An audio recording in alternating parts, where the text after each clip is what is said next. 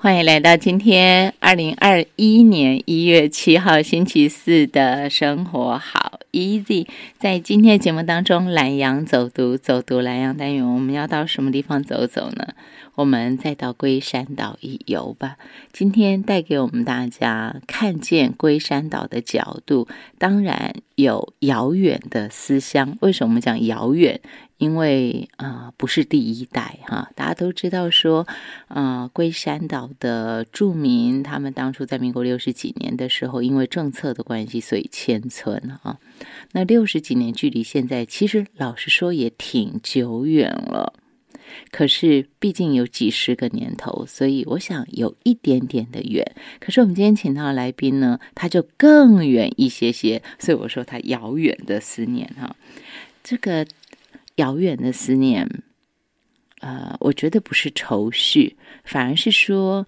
我饮水思源，然后我希望让我的家乡之美被更多人看见，所以它除了有遥远的思乡之外，淡淡的乡愁，甚至于是那个乡愁已经转化成荣耀，转化成欢乐，转化成生命力的分享。所以我觉得这是不太一样的哈。每一代的这个经历，从龟山岛离开。然后到现在，这一代一代的人要带我们大家看见不同的龟山岛之美。今天 请到上线来宾是哪位呢？他是海波浪创意总监。海波浪是一家文创公司啊。我们给大家请到这家文创公司海波浪的创意总监，他姓卓。卓信元先生，因为比我年轻，我就直接称呼你的名字了哈。信元你好，你好，主持人好，各位那个线上的听众朋友们，大家好，精神实在是非常非常好。那先说一下哈，嗯，当初在一个什么样的心境之下决定要创立文创公司，然后这个文创公司又叫做 Hyper 龙。哦，其实刚开始的时候，我是跟我。也算是我们龟山岛的那个另外一个，算我同学啦。我们都是那个龟山岛的后裔哈。嗯，对，呃，我们都现在都会简称我们是那个台湾太那个太阳的后裔啊，没有来开玩笑啊。也对，太阳的后裔哈。对啊，因为因为刚开始那个时候，其实呃，我是因缘际会啦，因为我以前是那个，我以前在我们国内的布袋戏公司当编剧。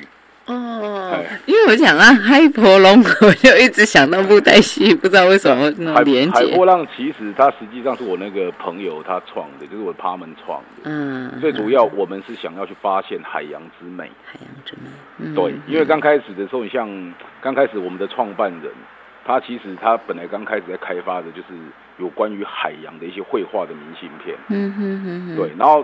当初那个时候，他是利用电商的平台，然后就是有在销售到国外。其实刚开始我其实呃，我也是看不懂那个明信片到底到底是要怎么卖，因为我们常常是看看得到海洋。对，但但是外国它是其实真的是没有很多地方根本内陆国家。对，嗯，然后就是这个样子，然后就开始投入，然后做一些像。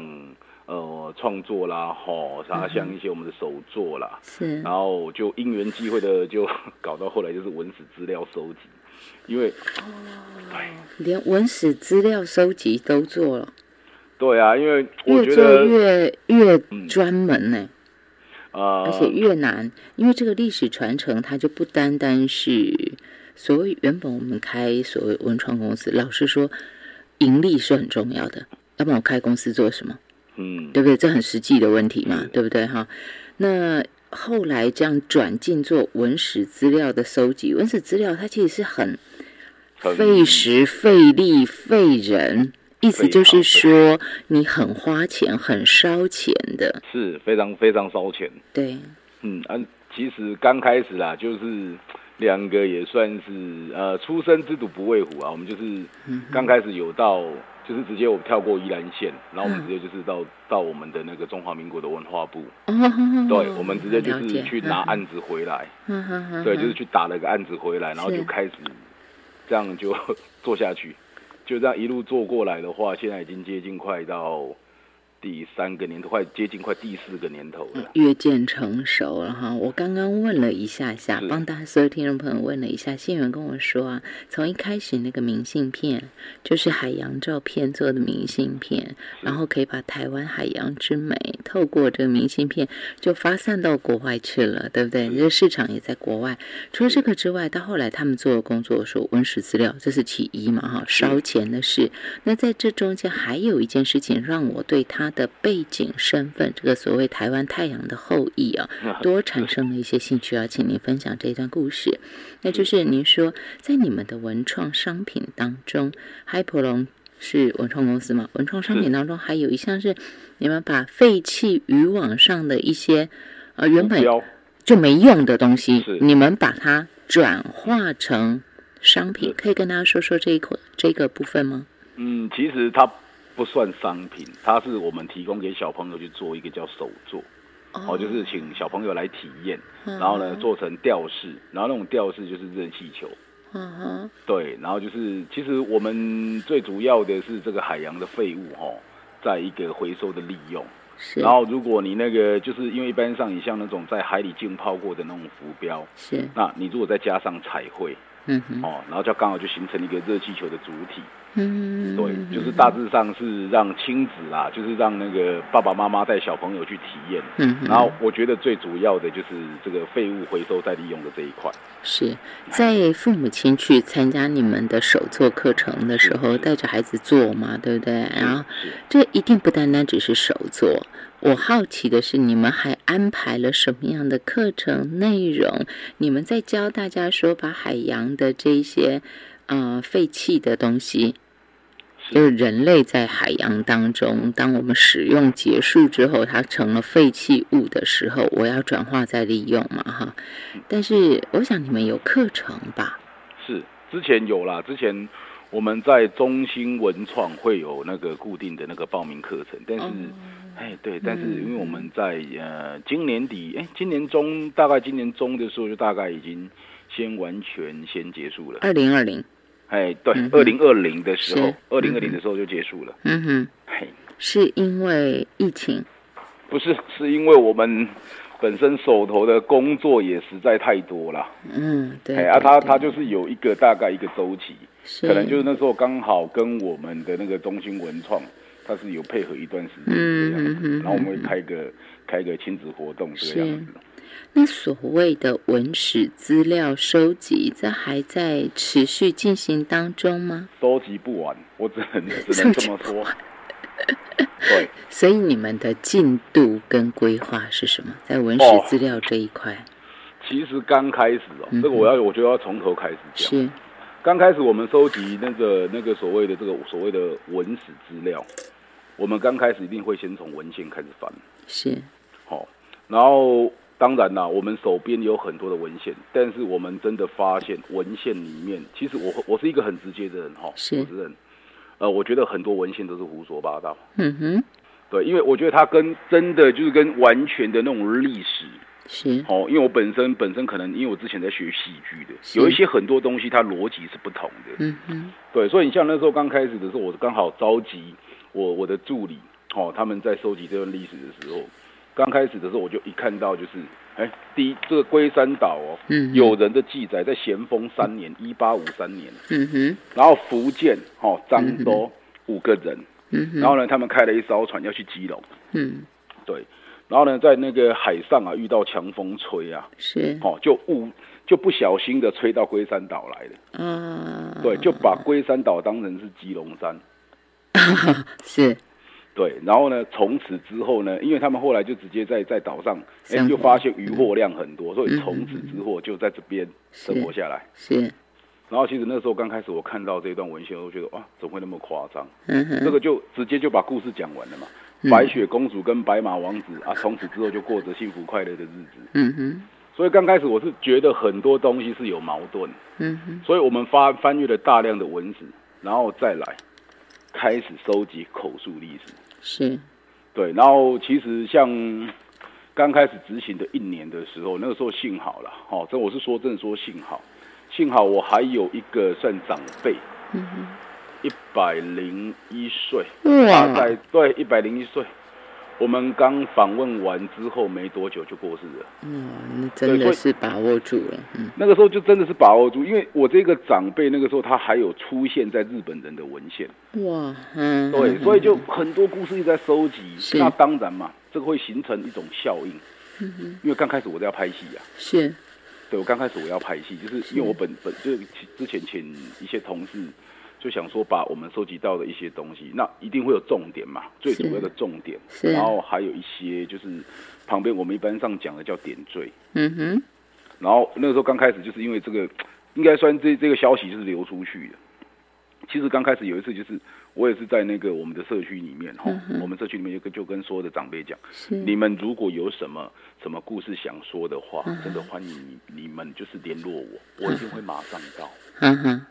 因为不敢否认啊，可能他们多少知道说，哎，我是哦，我是卓家啊，我是谁谁谁的那个曾孙，嗯，他们比较没有那种防备，嗯，所以他们很乐于分享，是，但是口述历史嘛，对啊，有有一些人又怕讲错啊，嗯哼，那那个时候我们就我其实自己本身就暗定了一个规则，如果我们访谈十个人，这十个人当中同时都在诉说一件事，那件事情的可信度就会很高。嗯，对，所以其实到现在哦，到现在我连昨天也是有人在跟我讲那个，讲那个，也是有人有人在跟我分享这个故事的。嗯哼，对，这个是真的是做不完还有继续在跟您分享当中哈。因为那像是那像最近这几年台湾非诶宜兰非常热门的伽马兰公主的故事，是还有龟将军的故事。这个也跟您这几年的创意工作、文创工作、戏剧工作有关吗？呃，这个其实你说有关吗？没有关。嗯。但是你说他们共通共通的相似处就是神话。是。对，因为我们宜兰人或者是全台湾人，他都知道格马兰公主。跟龟将军的故事嘛，对不对？但是他这个是神话。其实我们我会比较用理性的角度在看这件事情。是，你就算现在去告诉十岁的小朋友，小十岁的小朋友，他会觉得哦，哎，真的有格马兰公主。但有一天他长大之后，他跟他会直接跟你讲，你讲的那个是神话，他没有办法相信。嗯嗯。所以我们是用。比较，因为真的嘛，因为做做这个文史资料收集，他一定要很用很理性，他还有科学验证的方法去看这个事情。是，为什么我特别要问这段故事？是因为，嗯，在您的努力。之下哈，就是您做很多是跟海波浪创意，就是你们文创公司有关的工作，就是我们现在说的这一大块，对不对？但是另外在龟山岛社区的这一块，就是在太阳的后裔，您的这一个部分身份的工作，这就是您自己给自己的。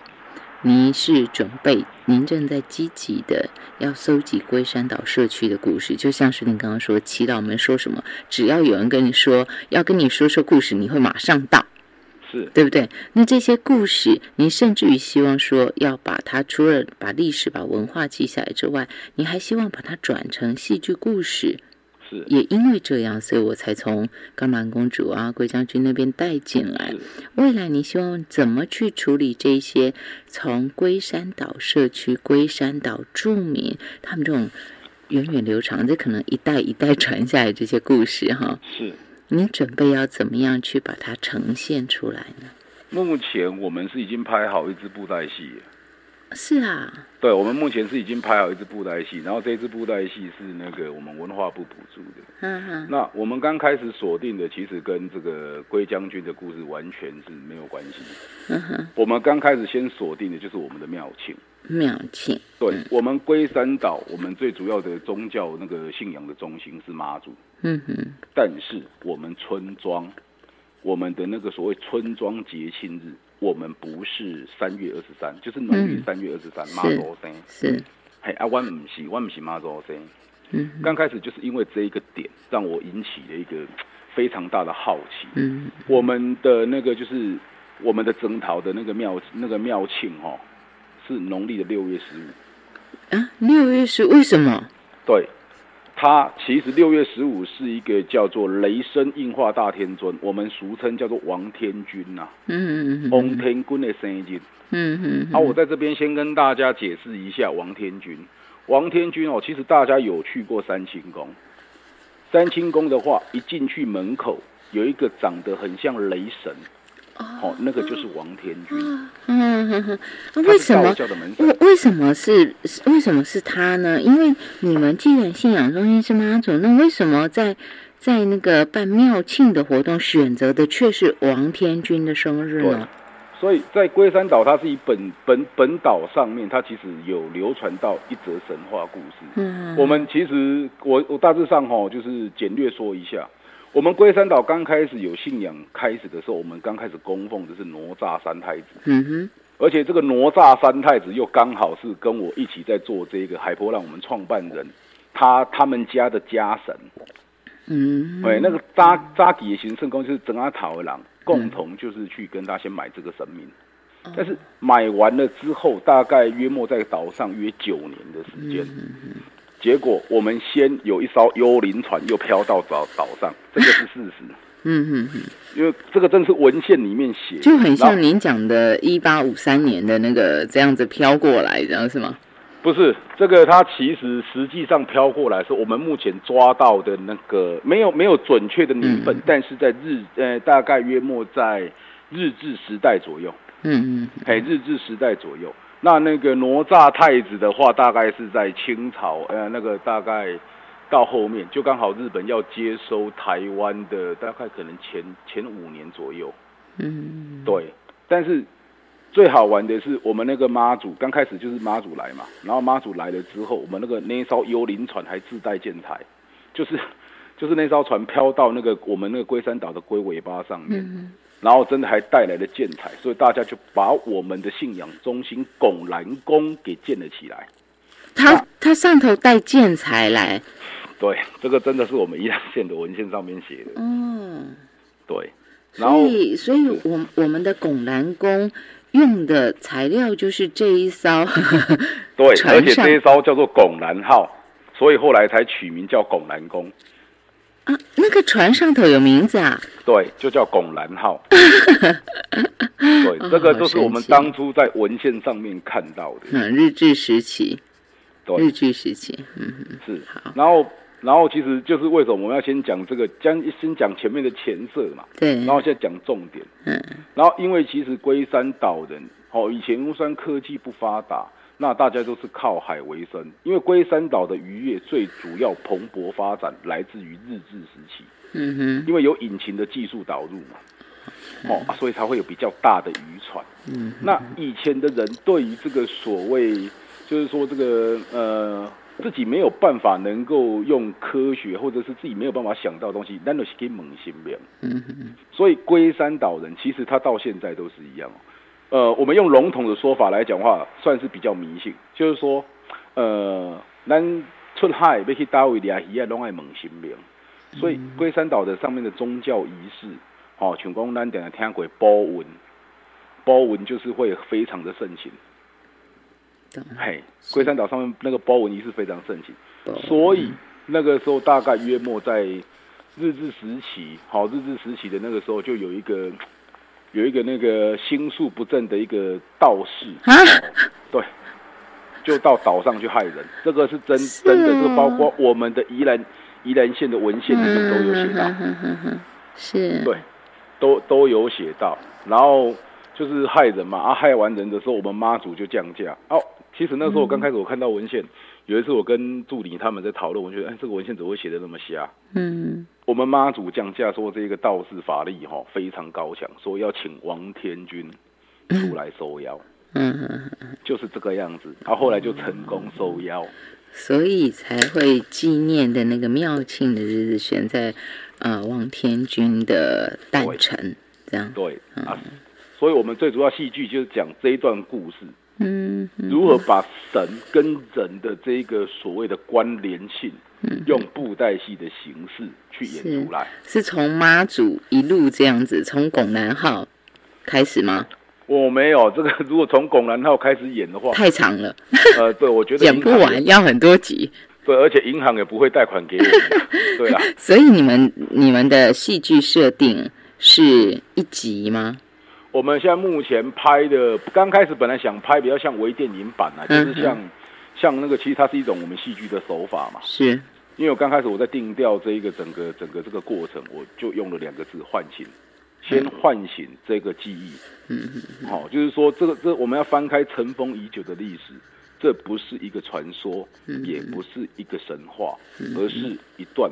被遗忘的过去，所以刚开始我定调是唤醒，嗯哼，然后有了那个时候我们在这边也是非常要感谢我们那个宜兰县政府的文化局的这个帮忙啦，好啊，所以我们后来有拍拍到大概现在拍到好的话，呃，是一个小时二十六分钟，一小时二十六，对，我们分成上下集，然后所以上集现在目前是拍完了，嗯嗯。对，上集拍完了，然后大概大致上上集整个拍完之后，我们是直接到龟山岛上面去取景。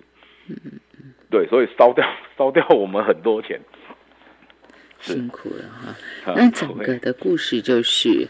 我们现在未来可以期待看到，就是类似像是微电影这样，就您刚刚讲到的一个小时二十六分钟的长度，然后故事您就取中间最精华，是取收腰的那个部分吗？就是道士来害人，是。到收腰，对，然后那个妈祖降价找王天君，然后找机身，嗯，对，找机身，然后结果后来就是机身他们大量斗法。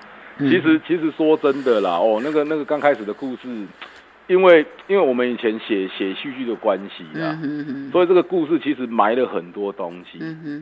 因为刚开始的时候，那时候我有一次，有一次我光剧本就改了九次，因为我们每次开会，每次讨论，因为我们龟山岛的那种那种文史太多了，而且这些文史是真的，呃，大概有应该我们在猜算，应该是八百分之八十，连宜兰人都不知道。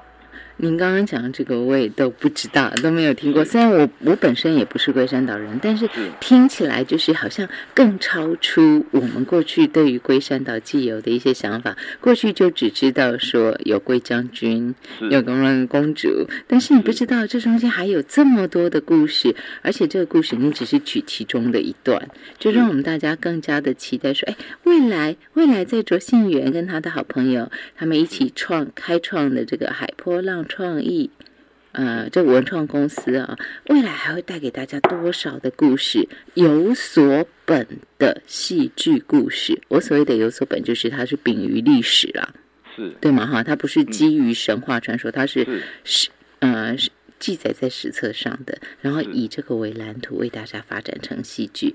那未来戏剧呈现的模式，通通都是用布袋戏吗？呃，其实当然，我我本来是学布袋戏，但我是不希望它是用布袋戏呈现而已。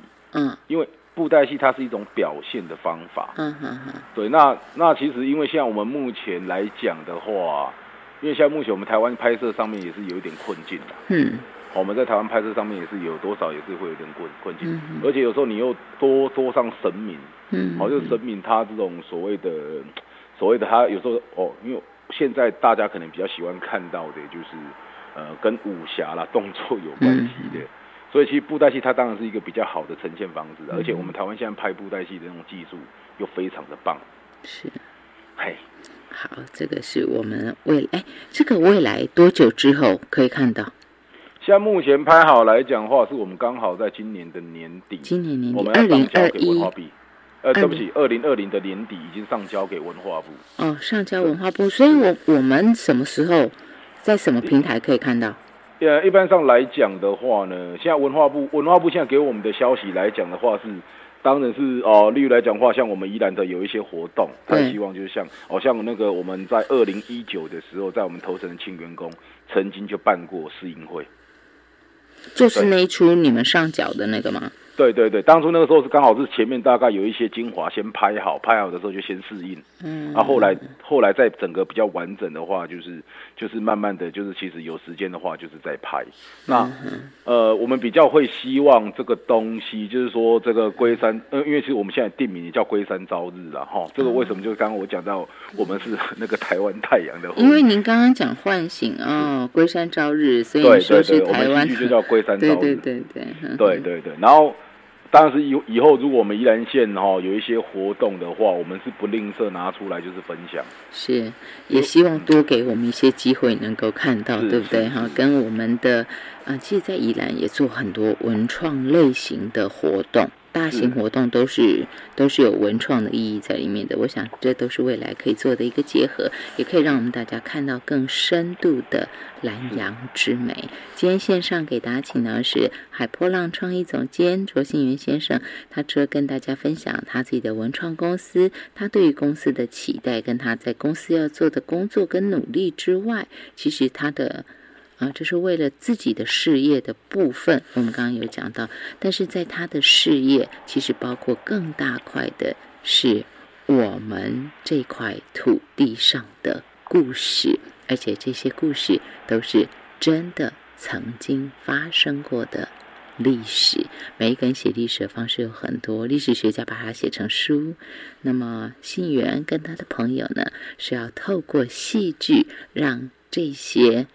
我们根本不是遗忘哦，我们是根本不知道的故事被我们看见。我想这是最美的地方。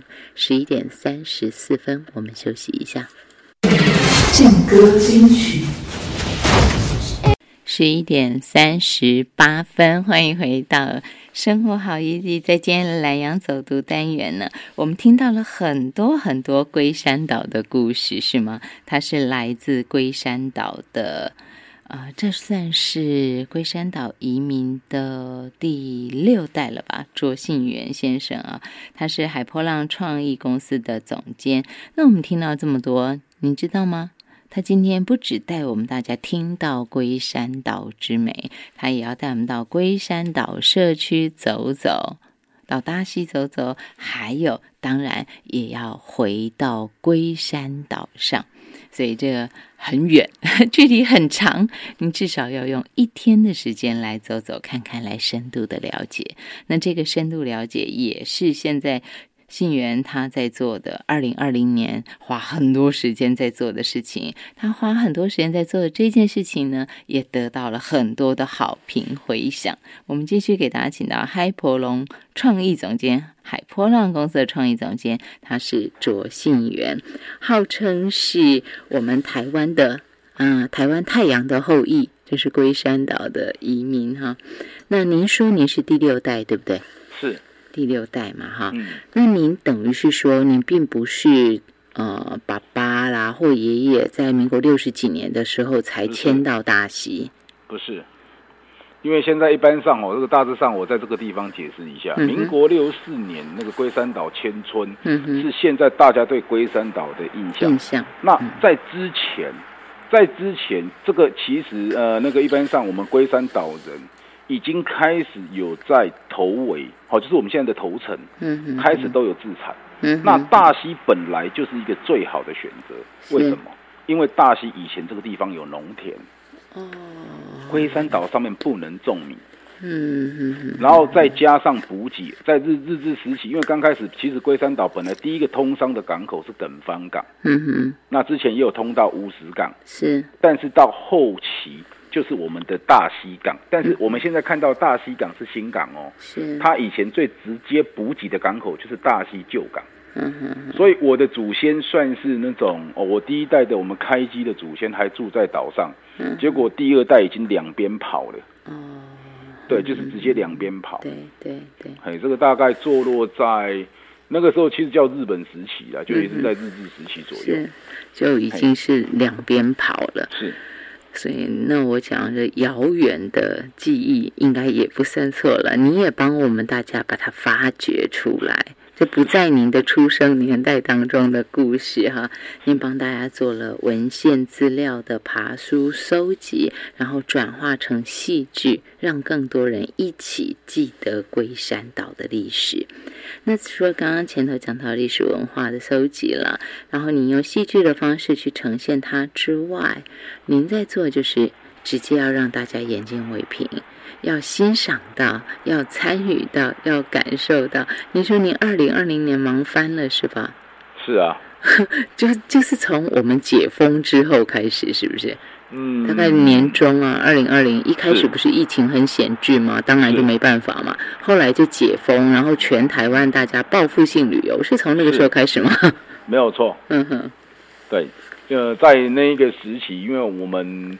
呃，一般一般上我们就是没有办法去外国玩嘛，所以大家开始在那个时候逐渐的深入了解到台湾之美。那刚好我们住的地方其实不论然后就是龟山岛，还有甚至这个我们山上的那个桃源谷，嗯，我们这些景点都是非常多，而且现在现在我们都比较喜欢这就是走读小旅行，嗯嗯嗯，哎，走读小旅行。所以刚开始的时候就是有这个我们台湾算是一个蛮知蛮有名的哈，一个叫岛内散步的一个公司，嗯嗯，他就想说那那那我们来做做看这个龟山岛线。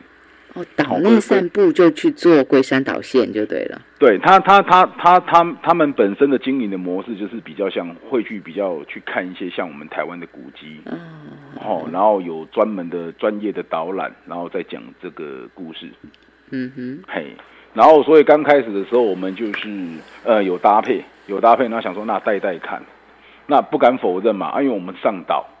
那我们可能自己本身的资料量，那存在脑海里面的资料量，你们更多吧？更多，一般的导游多多多。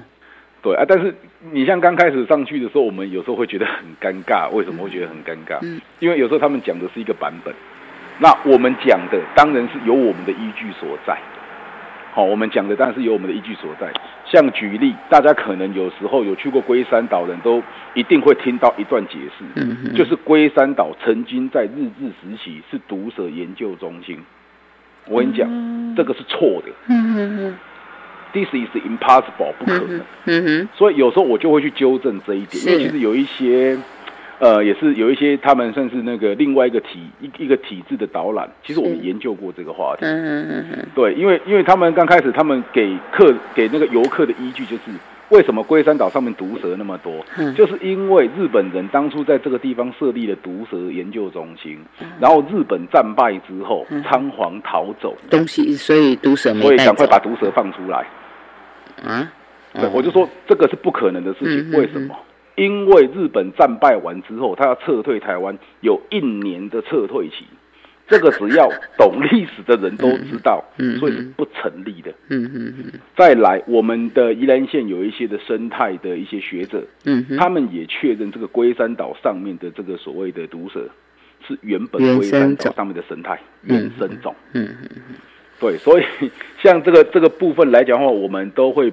彼此的去交流，嗯，好，那彼此的去探讨一些就是问题，因为其实我们后来其实多少是会发现，因为有的有的可能导游或者导览在带游客在上岛，哎，结果碰到毒蛇，一紧张也不知道自己该怎么说，嗯，以讹传讹就研究中心，就 对，就是以讹传讹就变成了故事，啊，对，以讹传讹就变成了故事。那你像我们在带来讲的话，可能说我们在岛上哪一个区块，例如说坟墓区啦，或者就是国小当初是谁建的，哪一个地方有一个水库，然后这个以前哈，真的以前我们那个从岛上啊，我们有一个庙的中心，哦，这个以前我们真的他们那个刚开始的时候，我们的一些长辈他们都说那个叫什么，叫那个南京东路啊。嗯，为什么？啊，他们因为他们以前那个在岛上的时候，刚好中间的那一条街是最繁华的。哦，对 对对，所以长辈他们自己本身有他们自己本身陈述的方式。嗯，对对对对对。那你像我们在，你像可能我们像普通像我们的团来讲的话，我们就会带到我们的神木。嗯龟山岛上面有一棵百年的神木。哦。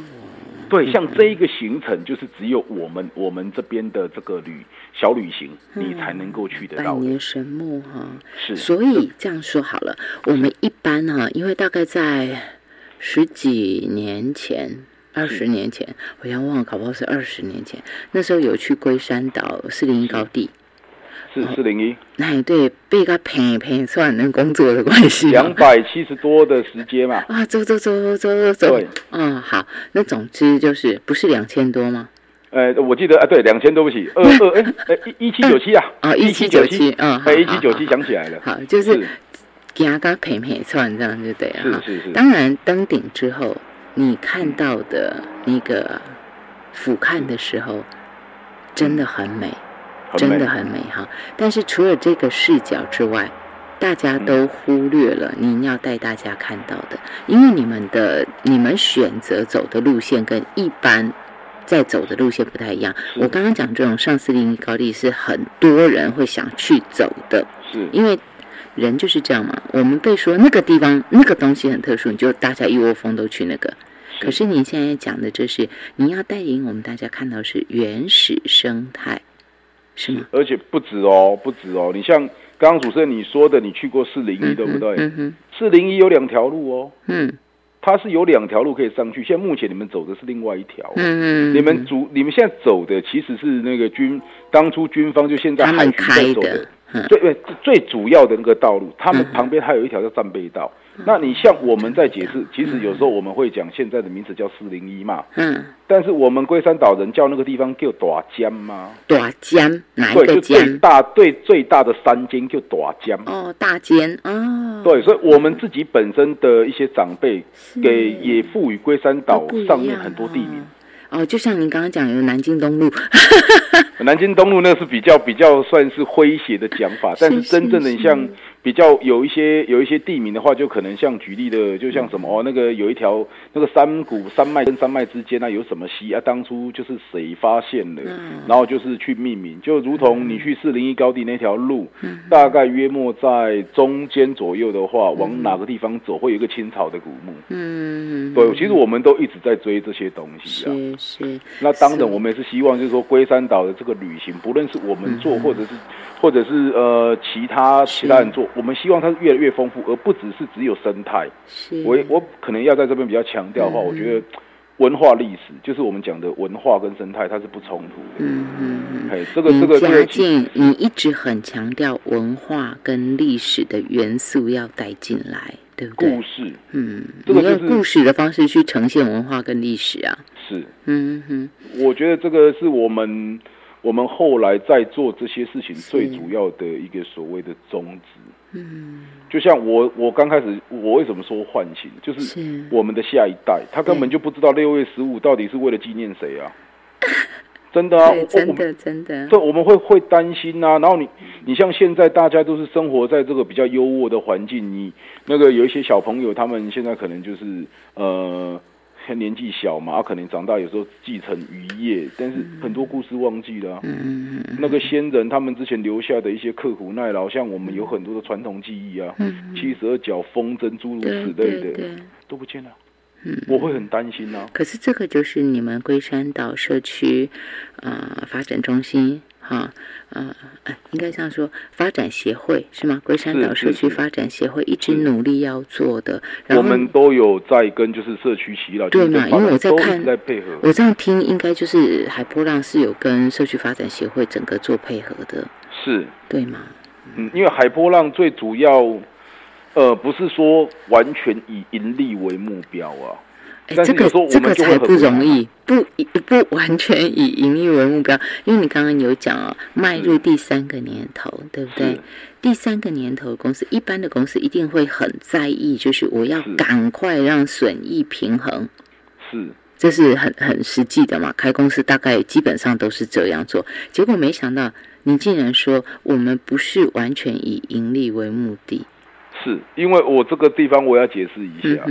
因为其实你像不管以前我从布袋戏界，然后回到我们宜兰，是我其实说真的，现实面我看过很多。嗯我自己本身还是电脑工程师，我家里面还在从事渔业。说真的，我可以今天完全不用去搞这个，搞搞搞这一些。我其实我的衣食是无缺。是，但但是那个时候我跟我爸们就讲说，那这个东西我们不做的话，你要留给下一代去做都来不及。嗯，为什么？因为老人会一个一个接着死去。对。然后我们就想，好，那我们尽量做。刚开始我们去文化部拿了一笔经费回来，而且我我们几乎我跟我他们都是倒贴钱在做的。我们助理都是我们自己请钱，但是为什么？我们先赶快把东西收集起来。就像你刚刚讲的那个一百零三岁的耆老，在你们做完相关的访问之后，他人也走了。是，然后就很多的资料量是我们无形的资产。对对对。然后这些无形的资产，当然，因为我们自己本身也有渔村文化馆，我们把很多的资料量会放在那个地方，甚至我们想把这些东西是分享出去。是，我们不是想说把这些东西是占为己有。对。那我觉得很多就是，其其实说真的啦，那个时候刚开始，我第一次我在查文献，我发现，哎，我太祖父是那个龟山岛的首富，这个是真的记录在日本的那个文献里面哦。嗯对，但是但是我每次现在我我可能在外面就是，呃，我在带导览啊，或者有时候去演讲，我都会说我那个太祖父没有留财产给我，他只给留给我十二块。对，十二块龙银。啊，龙影很大哎，但是龙影现在你像我们也是多少，现在也是会有认识一些，就是有在玩那个收收收集那个，对，但是好像发现是假的。啊，对，因为我们台湾曾经也是一个五十八种那种货币流行的地方，那个时候还不叫国家，还是地方而已哦，所以很多这个例子就越追越好玩。对我其实其实觉得，哎，这个历史历史就是一追追，发现你有发现好好多东西哦，原来为什么为什么哦，这个呃那个我们大理的地名叫什么？为什么那个地方会有大理天宫庙？然后其实这个生活圈，它就是形成一个圆。实在是非常非常神奇哈！那也透过你们的搜集，你们努力会被大家看见，这是最最珍贵的。